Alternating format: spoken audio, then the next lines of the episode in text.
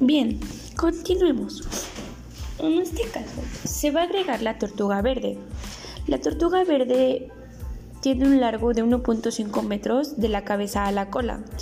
Pesa de 70 a 200 kilogramos en promedio. Los ejemplares más grandes llegan a 400 kilogramos. La distribución es en océanos tropicales y subtropicales del mundo. Su población atlántica, tan al norte como, como Canadá y Gran Bretaña tan al sur como el extremo de Sudamérica y Sudáfrica, la población indo-pacífica, sur de Alaska hasta el sur de Nueva Zelanda y Chile. Su estado de conservación es amenazado. La dieta que estos conllevan en los adultos son herbívoros, alimentándose de pastos marinos y algas. La apariencia es hocico corto, no anchudo. La parte superior del cascarón tiene cinco escudos. Los segmentos son cuatro escudos en ambos laterales. La parte superior del cascarón es marrón. Puede ser moteado. La parte inferior es amarilla.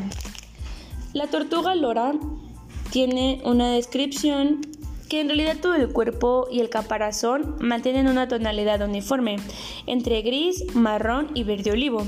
Algunas áreas como la boca, cabeza y cuello presentan una combinación difuminada entre rosáceo y amarillo claro.